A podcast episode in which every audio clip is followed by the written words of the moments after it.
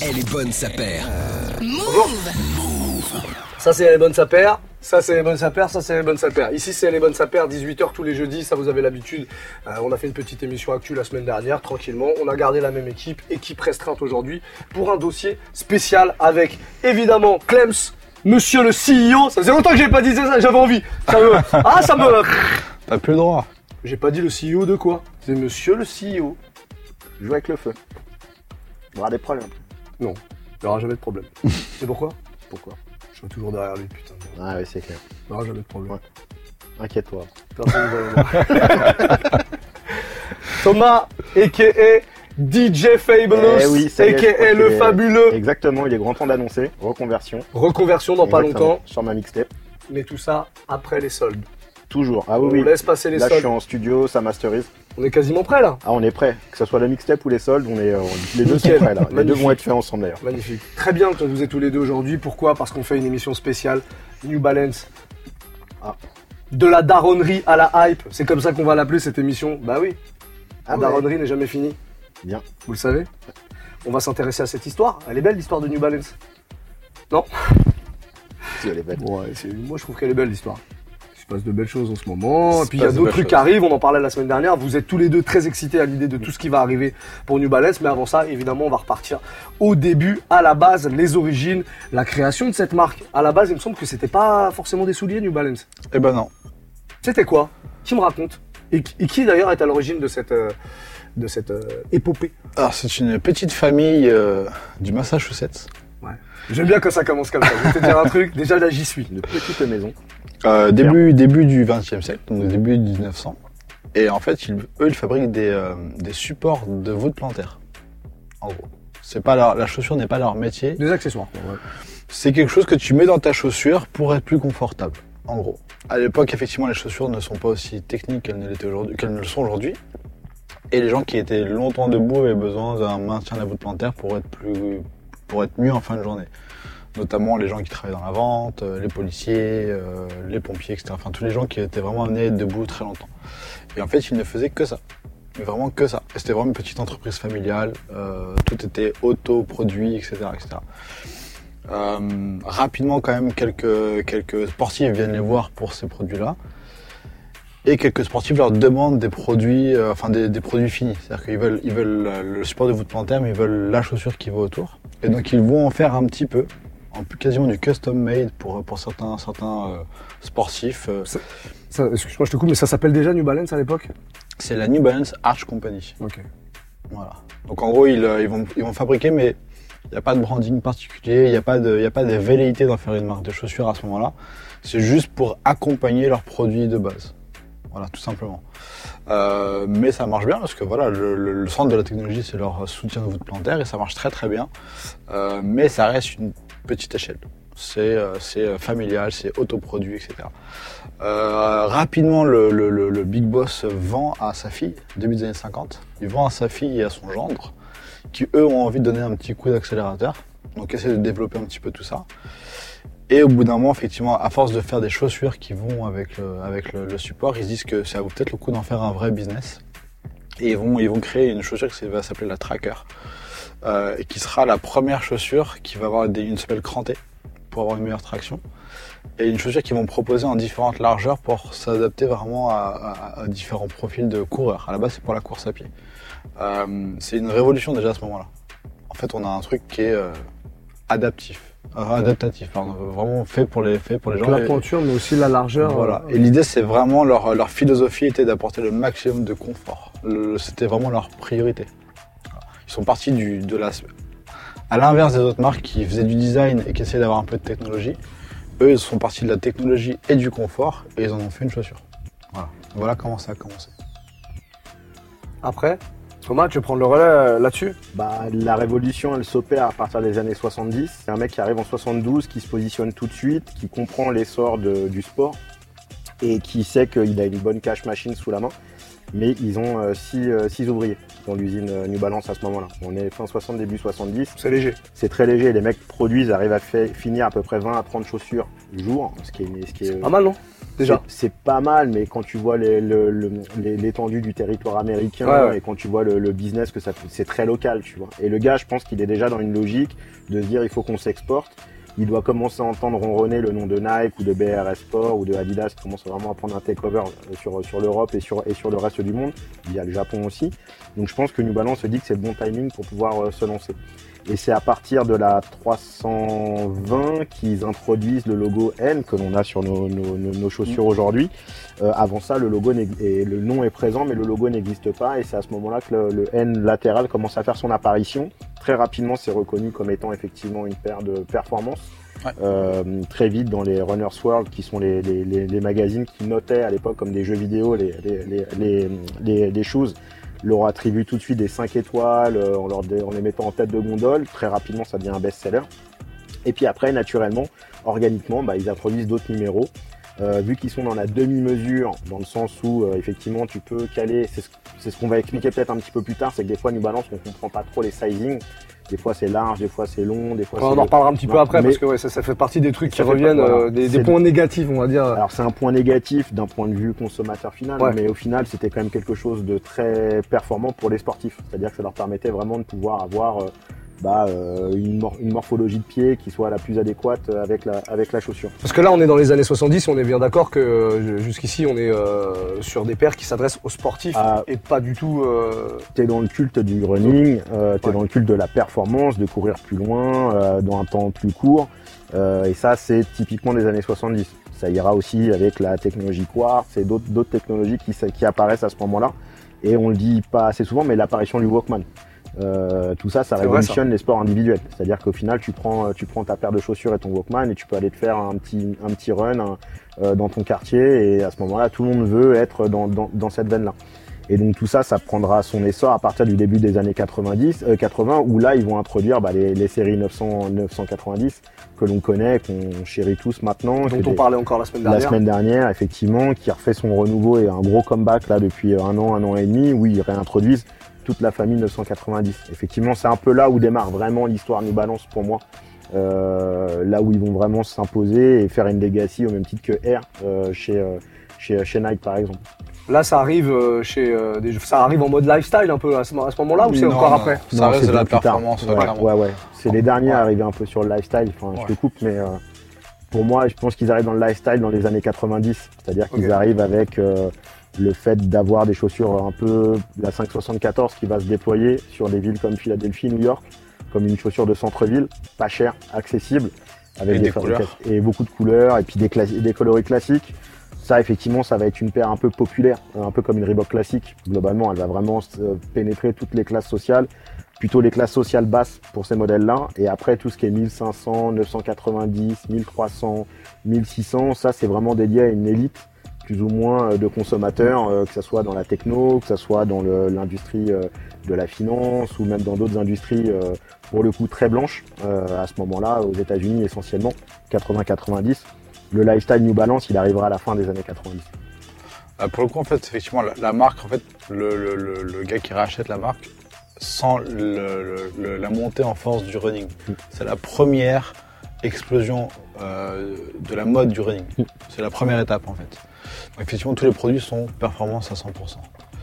Et effectivement, quand tu dis que la 990, quand elle sort, elle marque aussi les esprits parce que c'est la première paire qui vaut 100 dollars, qui atteint le, le- le prix des 100 dollars à ce moment-là.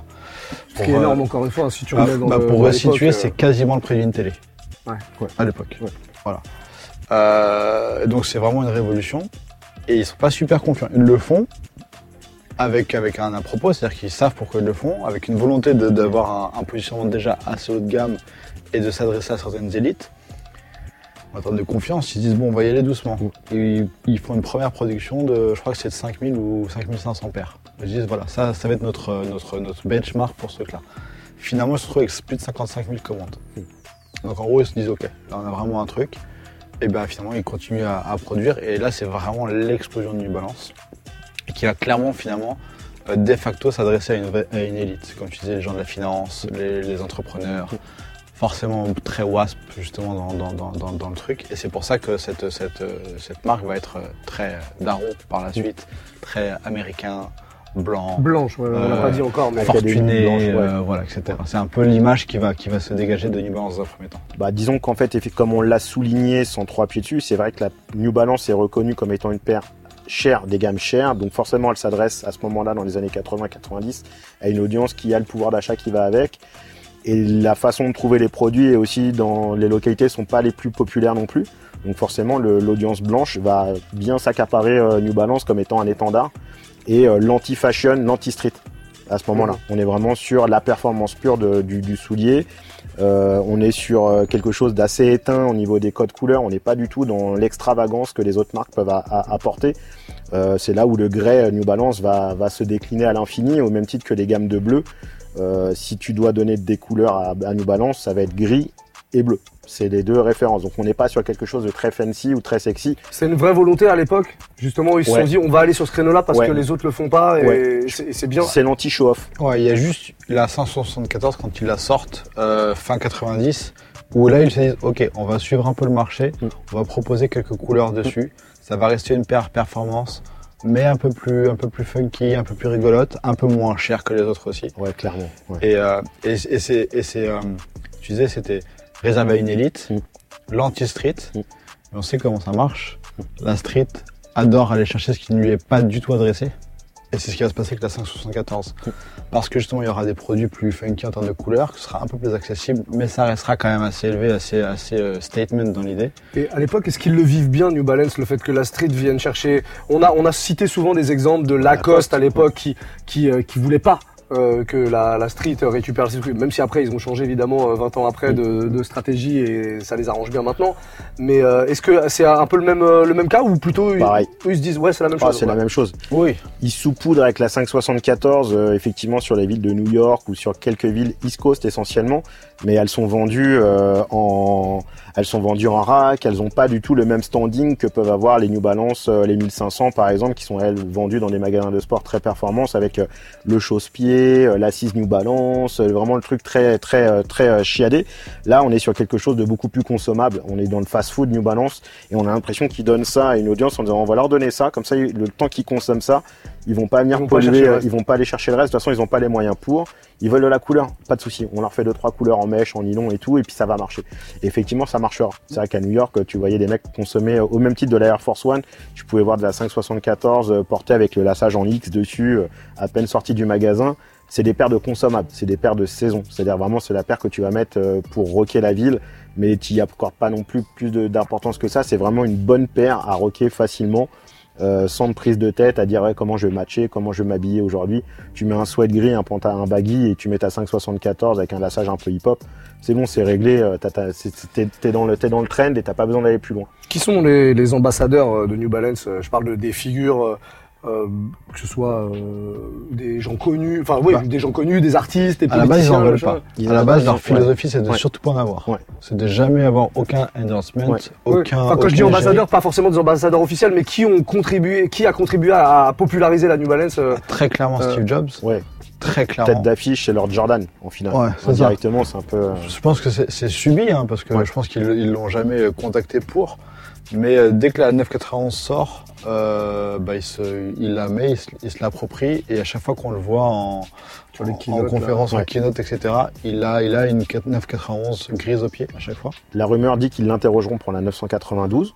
Ils feront appel à lui quand même, euh, parce que la 992 sort, et effectivement, lui étant la tête de gondole et, ne, et faisant des orders de full size run, que en gris, tout le temps les mêmes modèles, les keynotes et tout, et puis Apple a un renouveau. On est début 2000, euh, ils ont sorti l'iMac quelques années avant, l'iPod arrive, euh, enfin voilà, on est dans on est dans cette veine euh, de turfu et c'est là où il y a le renouveau à- euh, Apple et je pense que New Balance a aussi besoin de ce renouveau à ce moment-là. Ils ont envie de comprendre que le monde change et que en fait, bah, Apple a bien su se re- recycler. Donc ça veut dire qu'en gros, le mec qui vend l'iPad là ou l'iPod, il a peut-être quelque chose à, délivrer aussi sur la techno ou sur la silhouette globale de la chaussure, parce que effectivement, le mec étant reconnu comme un génie, il faudra peut-être l'interroger. Après, dans les autres leaders d'opinion, euh, On a des rappeurs. Vous avez des exemples de rappeurs qu'on- Five Dog. Dog qui, qui cite, Ouais. ouais. Five Dog de Trap Call Quest Ouais. qui cite New Balance dans ses textes à Ouais. plusieurs reprises. Mais comme tu disais, c'est- c'était vraiment devenu un, une icône de la culture hip-hop. Euh, peut-être pas dès le début, mais assez rapidement, c'est la 574, c'est une paire que tu trouves facilement, genre chez Footlocker, Mm. à des prix qui sont vraiment pas élevés. Euh, moi, je me souviens de mon premier voyage euh, à New York, c'était c'était euh, milieu 2000. T'envoyais des racks et des racks Mm. de couleurs chez Flocker et te- tu les avais à 50-60 dollars facile en fait. Donc c'était la paire vraiment très accessible, Ouais. mais qui avait quand même ce côté cool en fait. Et, euh, et c'est pour ça que la culture hip-hop, je l'ai réapproprié aussi à fond. Mais, mais voilà, il y a pas de, ils n'ont jamais eu d'ambassadeur à proprement parler. Jamais, jamais. Ils ont pas voulu. À part récemment pour euh, le fils de, de, de Will Smith, Jaden Smith, Smith, ouais. qui au final est assez hip-hop dans ou au rap ou ce qu'on veut, mais en tout cas, Oui, il a cette il- culture-là. Il en a cette culture-là, il a grandi dedans, il a baigné dedans. Et effectivement, comme on l'a évoqué, ils ont cultivé la culture euh, d'Aaron ou d'Achu, qui vraiment est, si on doit bien le reconnaître quelque chose, c'est que c'est un petit peu eux qui ont vraiment starifié en fait ces silhouettes-là et qui ont, qui ont enfanté limite des triple S soul derrière avec le côté vraiment Tout le très monde les a pillés euh, Tout le monde les a pillés, ouais. c'est clair. Depuis euh, 2012-2013, il y a un vrai pillage culturel sur New Balance. Euh, et donc du coup, ils ont reproduit en fait le, bah, la passation de pouvoir. Ils ont sauté une génération, ils ont pas pris Will Smith. Par contre, ils ont pris le fils de Will Smith. C'est un peu une reconnaissance en se disant bon, écoutez, on a peut-être loupé effectivement sur les quarantenaires, cinquantenaires, on a peut-être loupé un petit peu Donc, euh, euh, le coche euh, sur le côté street ou hip-hop, ok, mais à coup de pas. Par contre, on, on sait dans quel monde on vit. On est dans un monde non genré, donc on va aller chercher un artiste qui au final présente un style non genré, qui s'adresse aussi bien aux femmes qu'aux hommes et qui en plus euh, est le symbole et un étendard d'une d'une génération. Donc du coup, c'était un bon un bon coup pour euh, New Balance d'aller le chercher il y a trois ans maintenant, quatre ans, et je pense que ça leur a fait terriblement de bien. Euh, chez une nouvelle génération de, de, de consommateurs qui n'aiment peut-être qui n'aiment peut-être pas Jadon Smith, mais qui au final se disent bon si la marque se tourne quand même vers lui, bon j'ai quand même des points communs avec lui, donc la marque est cool. Et euh, du coup ça leur a fait un bien fou euh, d'un point de vue mainstream je pense. Euh, et c'est pour ça que maintenant des gens dans nos entourages qui ne qui ne voulaient jamais porter de New Balance commencent à dire c'est cool. Alors que jamais peut-être quelques années auparavant tu leur aurais fait mettre un N. Pour eux c'était soit des Noël, euh, soit c'était des des, des, des, des, des pâles copies de certaines euh, Nike, tu vois, ils comprenaient pas des paires de darons, quoi, ou des paires de darons. darons, et puis les gens n'avaient pas trop de recul sur, euh, sur, ce, sur cette marque-là. J'aimerais bien qu'on parle de, euh, qu'on re- alors on en a déjà parlé dans des émissions précédentes, mais qu'on refasse un point, c'est c'est l'occasion aujourd'hui, sur euh, les histoires de fabrication US, UK. Pourquoi et qu'est-ce qui justifie les différences de prix? Parce que ces fabrications-là sont toujours plus chères, les fabrications en Asie aussi. C'est, quels sont les diffs Quelles sont les, les différences de prix? En gros, aujourd'hui, enfin, dès le départ, il était important pour eux de produire localement. Ça a toujours été leur, euh, leur vraie volonté. Donc, évidemment, des usines basées, euh, basées aux États-Unis. Ensuite, il y a eu le lien avec l'Europe qui s'est fait avec l'extension de la, la distribution. Et je pense que pour des raisons économiques, avant tout, euh, pour toucher l'Europe, il était peut-être plus intéressant de produire en Europe euh, pour des raisons de coûts, de transport, etc. Donc ils ont installé leurs usines au, UK, à Flimby, il y a 40 ans aujourd'hui. Euh, et malgré tout, avec le développement encore une fois du commerce plus de masse, etc., avec, euh, avec la volonté aussi d'aller toucher des, publics moins sportifs, avec, la, comment dire, la normalisation du port de la basket à la ville, etc. En fait, l'entrée dans le lifestyle, ils ont voulu avoir des, des price points plus accessibles pour d'autres publics, et donc là, ils ont délocalisé en Asie, notamment Chine et Vietnam. Ça, c'était la dernière étape. Il y a eu Ouais. US, UK et après Asie. C'est ça. Et un point qu'on n'a pas trop cité, mais là où New Balance fait déjà un premier bond, au-delà du street et du hip-hop, c'est quand même la mode. C'est-à-dire que ça passera énormément par la mode, les femmes. Et en fait, à partir de 98, au moment de la Coupe du Monde en France, il y a une cover en fait qui est mythique et qui fait partie vraiment de la, de la culture de la sneaker, où en gros, elle, le magazine Elle, fait appel à cinq femmes d'origine et d'horizons complètement différents pour pouvoir faire une première cover où là, on est dans un métissage et dans un sens culturel qui va bien au-delà du simple fait que de la mode et, et on les fait porter des sneakers en plus. Donc on casse tous les codes. Donc ça c'était un peu les pré, les préquels et les prémices en fait de euh, la de l'évolution de la sneaker dans un marché qui allait s'ouvrir euh, aussi bien chez la femme, chez l'homme et surtout devenir mainstream, ce qu'on est en train de vivre Mhm. là. Et ça c'est en 98. Et ils vont mettre en avant la 576. Et la 576, à partir du moment où elle est vue en cover de Elle, à l'époque, c'est un raz-de-marée. C'est-à-dire que tout le monde veut la version Suède euh, d'un noir euh, N blanc. C'est-à-dire que le truc, c'est une, une religion. Tout le monde, du jour au lendemain, il a- New Balance n'existait pas. Il y a la cover avec le L. Un mois, un trimestre après, tout le monde veut, c'est la paire du moment, c'est la paire d'une rentrée. Donc 97, 98, 99, jusqu'à jusqu'au début des années 2000, c'est là où en fait cette incubation mode, elle est très très forte chez New Balance et elle se fera ressentir sur la modèle 420, 620, qui sont des paires très métrosexuelles pour le coup, du début des années 2000, même si elles avaient déjà 40, euh, enfin elles étaient déjà des paires, c'était des paires des années 70. Mais ces paires arriveront et intégreront très rapidement la silhouette euh, métrosexuelle, chaussures assez fines, pas trop de semelles. Euh, et ça, c'est leur, c'est leur premier boom en fait, euh, début 2000. Ils en vendent des wagons. Voilà. 576, 320, euh, 420, euh, 660. Là, ils en font, ils, ils- ils- ils déroulent le, le tapis rouge jusqu'à jusqu'à 2004. Ok, On va revenir très rapidement parce que tu as abordé le truc euh, il y a pas très longtemps euh, sur le sizing. Ouais. Comment on s'y retrouvé du coup? Parce que euh, Faut connaître. Ouais, bah, faut justement, est-ce qu'on peut aider les gens? Parce que les gens ne connaissent pas New Balance, comment euh, on s'y retrouve? On, on- il, il se dit, et c'est bon, c'est la vérité, que euh, d'un modèle à l'autre, euh, le sizing est différent. Ouais. On l'a dit, hein, c'était pour des, c'était des préoccupations euh, Technique. techniques Ouais, euh, de- liées à la performance. liées à la performance. Aujourd'hui, c'est un peu différent. Ouais. Euh, Enfin, ça l'est toujours. Euh, ça dépend de là où vous achetez vos. Si vous êtes sur le territoire euh, européen et territoire France, euh, globalement, vous allez avoir à peu près les- régulièrement, ça va être les mêmes fittings, surtout sur la largeur. Ça va être du D, parce qu'en fait, il y a des euh, ici là, il, il y a une mesure et en fait, la mesure un peu standard de chez de chez de chez New Balance, c'est la lettre D. C'est elle qui symbolise un petit peu le côté médium standard de, de, de la largeur. Et après, vous pouvez monter euh, dans les lettres et vous pouvez redescendre. Et ça, ça dépend après des acheteurs, ça dépend des distributions euh, locales. Si vous êtes aux États-Unis, il faut faire très attention. Parce qu'aux États-Unis, ils ont bien gardé cette segmentation de largeur de pied. Et Ouais. des fois, il y a des prix sur certains produits où je dis, ah, elles sont pas chères. Mais en fait, c'est parce que c'est euh, la version XL de la largeur. Donc, il n'y a pas tout le monde qui est en version large au niveau sur le dessus du pied, par Mais exemple. c'est les seuls à faire ça, non? C'est l'histoire de largeur là. Il y a quelques autres marques, mais oui, c'est en tout cas, ils Ouais. sont connus pour ça. Ils clairement. sont connus pour ça, ouais. Après, en, en Europe, pour le coup, sur la distribution lifestyle, c'est comme tu disais, c'est que du D. Ouais. En revanche, en performance, on peut avoir des, des options de, Oui. de, de- de largeur. De Mais il n'y a pas de risque là-dessus. Après, par contre, c'est sur la, sur la longueur, sur la taille. Là, on va avoir des changements, et je pense qu'il n'y a pas de règle. C'est-à-dire qu'il faut, faut- Selon en les modèles, ouais. Donc quand on En peut pas essayer, quand on achète sur le net, faut faire super gaffe. en fait. faut faire super gaffe, ou alors faut être prêt à être un tout petit peu grand ou un tout petit peu juste. Ouais. Faut, faut, faut pas hésiter. Si tu prends les de ski. 990, euh, 998, 997, euh, j'ai tendance à dire qu'il faut sous-tailler d'une demi-pointure. Voilà. Parce que ça, le chausson est grand et confort. Donc après, c'est un choix, hein, mais euh, sur ça, c'est assez true to size. 8,5, c'est Ouais, 42 pour moi. légèrement petit, j'aurais dit. Euh, Après, vraiment, il n'y a pas de, il y a pas de, il y a pas de, de règle. C'est-à-dire que même dans du made in US, Ouais. sur le modèle, tu vas devoir changer de taille. Ouais. Sur du made in UK, sur le modèle, tu vas devoir changer de taille. Ouais. Sur du made in Asia, la même chose.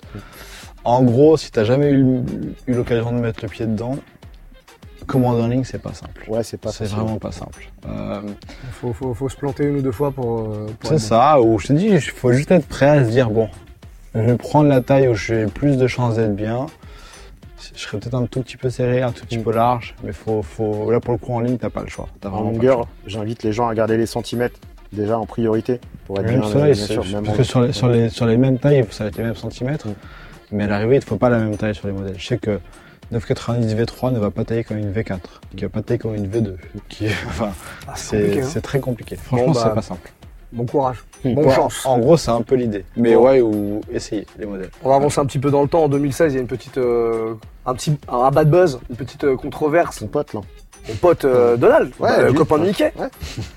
Donald Trump, ouais, Donald Trump. euh, alors, les gens comprennent qu'il y a un soutien de la marque à Donald Trump. C'est pas exactement ça finalement. Non, après, ce qui est ouf, c'est que, c'est que la marque a quand même ressenti le besoin de se justifier. justifié. ouais. Euh, alors, sur un premier pas, je, je peux comprendre parce qu'effectivement, c'était un peu maladroit. Donc, c'est- en gros, pour, On pour explique, resituer, euh, suite à l'élection de Donald Trump, en gros, il y a, y a un accord de, de, de, de, de libre-échange, entre guillemets, qui est en, qui est en question, Qui était en stand-by qui, est en stand-by. depuis euh, Obama en fait. Voilà, en gros, Obama là, était en train de, enfin, voulait chercher à l'annuler, et ça allait entre guillemets permettre à la concurrence de de, de pouvoir euh, faire venir des produits euh, plus Non taxés, facilement, en euh, plus, voilà, non ouais. taxés sur la- sur sur sur le pays, ce qui allait pour New Balance a priori euh, mettre en danger euh, leur production locale, parce que forcément ils, ils allaient perdre en compétitivité. Euh, et pour le coup, Trump, quand il est élu, il dit qu'il va euh, garder cet accord. Donc en gros, ça va protéger les intérêts de New Balance. Et New Balance dit en gros, enfin l'un des représentants dit que bah Matt. Matt Le Breton. voilà, l'administration de, de Donald Trump va, lui, va, va, va faire du bien à New Balance parce que justement ils vont rester dans l'accord. Ouais, il dit, de- avec Trump, ça va aller dans le bon sens. Voilà, Et cette phrase est isolée, voilà. sortie du contexte, et évidemment, Et donc là, voilà, tout le monde prend ça comme, un, comme un, un- un- un- une démonstration de, de soutien à Trump.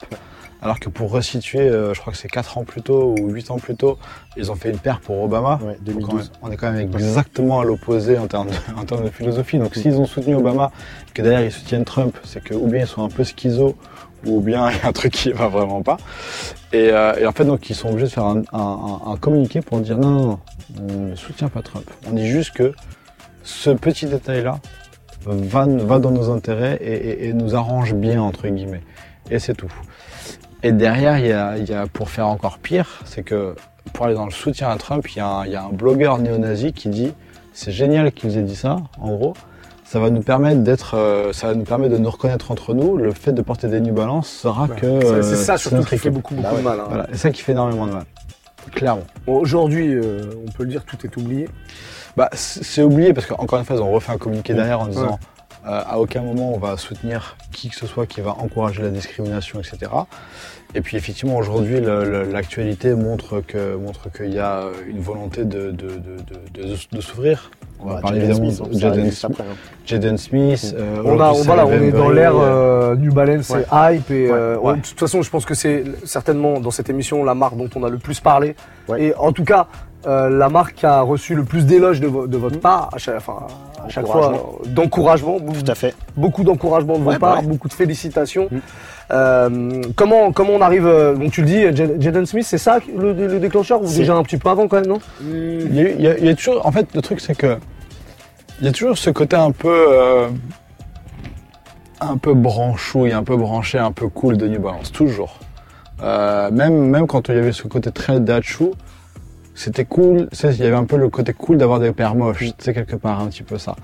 Euh, mais la force de New Balance, c'est d'avoir proposé autre chose, justement. La 574 pendant début des années 2000, c'était comme tu sais, c'était carton sur, euh, sur, sur Paris et t'avais plein de gens et de styles différents qui, qui l'avaient adopté.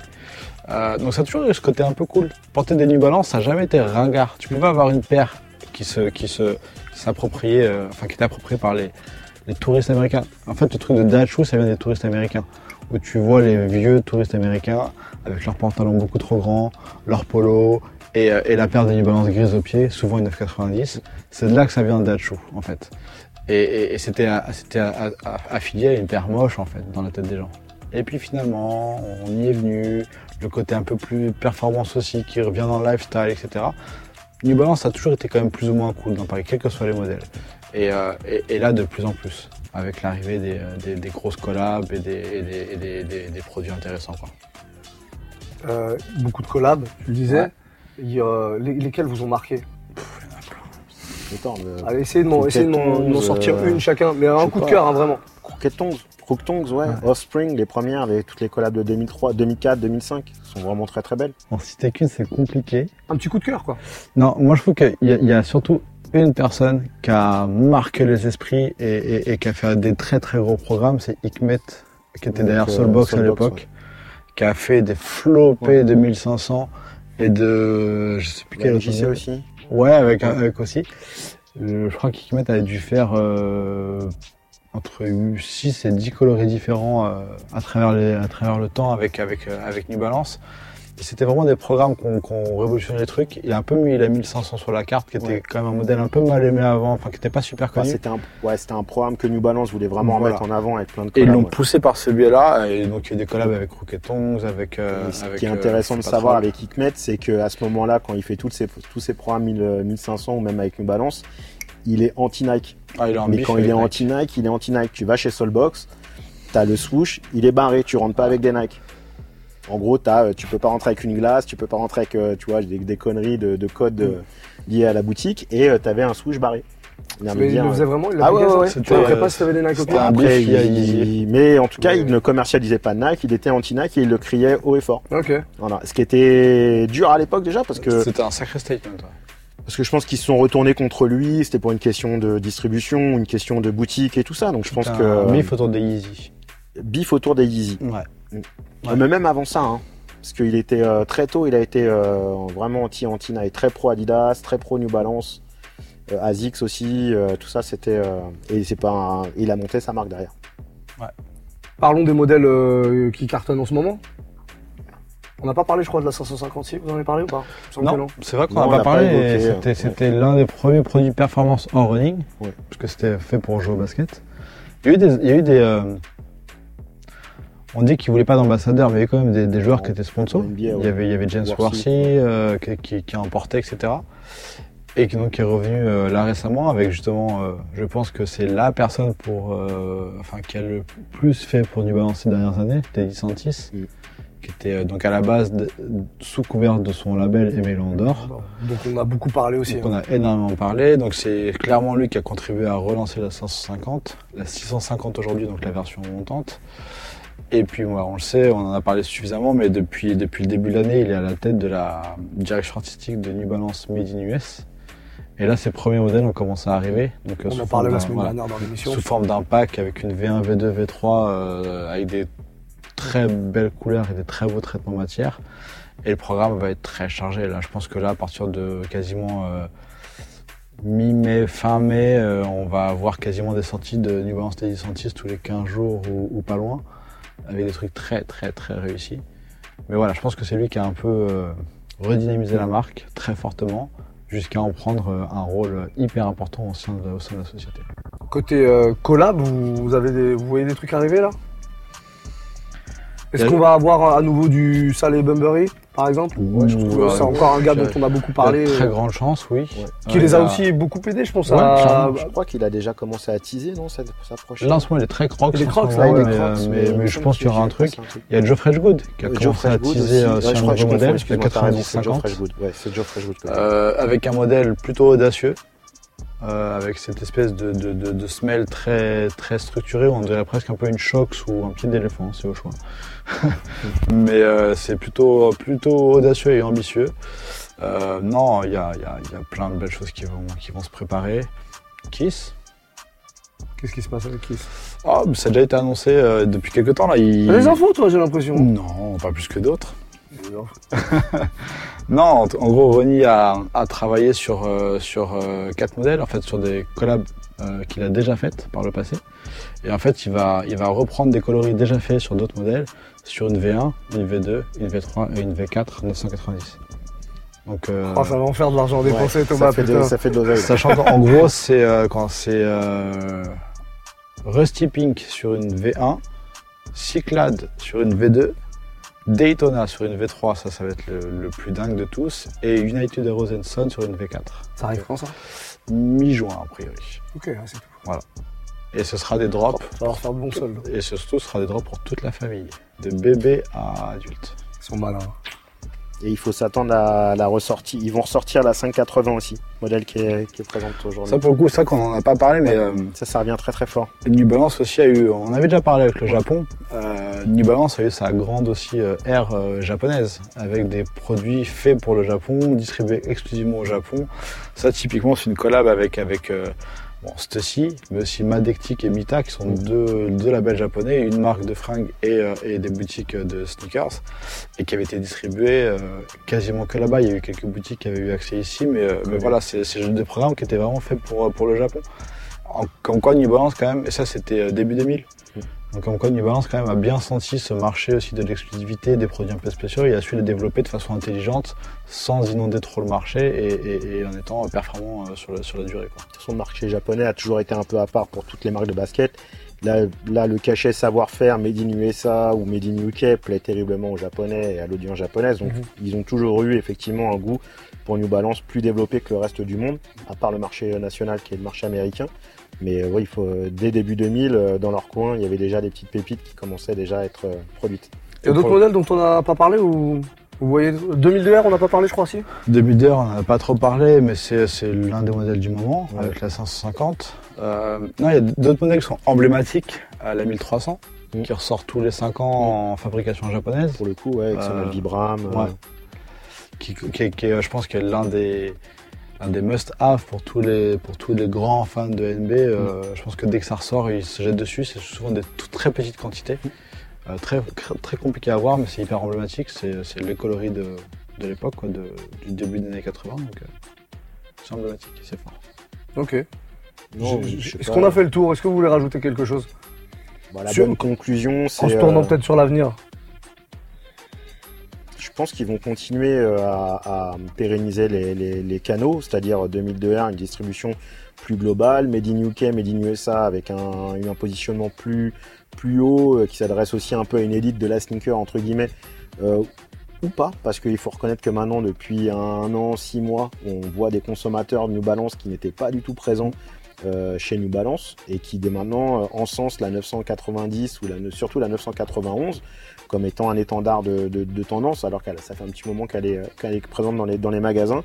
Elle marchait pas trop, mais là on se rend compte qu'effectivement euh, le pantalon euh, tube large, euh, euh, une, une Patagonia et, euh, et une petite banane et, euh, et, euh, une paire de Made in UK ou Made in USA au pied en New Balance devient un vrai trend, même à Paris, ça se palpe. On Mm. voit bien euh, qu'il y a un nouveau consommateur qui est présent, donc tant mieux pour eux parce qu'ils arrivent à régénérer un petit peu leurs consommateurs. Après, euh, je sais pas où ils vont aller. Je sais qu'il y a des collabs avec Comdé aussi. Euh, il y a beaucoup de choses avec Comme des garçons. Euh, euh, je pense qu'ils vont maintenir là. Je pense que leur but c'est d'arriver à, à garder ce positionnement-là. Je, je le disais dans un autre média, mais je pense pas qu'ils essayent d'être numéro un. Quoi? Eh Attends, oui, eh oui, eh oui, eh oui, oui. Il a parlé à un autre média? Et cet après-midi, enfin demain, je reparle à un autre média encore. Quoi? Eh oui, eh oui. Quel média? Camino. Et l'autre Bouscapé. Ouais, ça va. Ça va quand même. Ah, t'as fait Bouscapé il y a pas très longtemps Ouais, mais c'est justement par les New Balance, on a fait euh, Ouais, c'est vrai. ce que l'on a dit là. En on peu visio. En visio, tout à En fait. visio, je l'ai vu. Ouais. Ah, c'est bien. Bah, je regarde tout ce que tu fais, toi. Oh, c'est mignon. Dire un truc. euh, Ouais. Non, non, petite Même quand tu me vois pas, je suis là.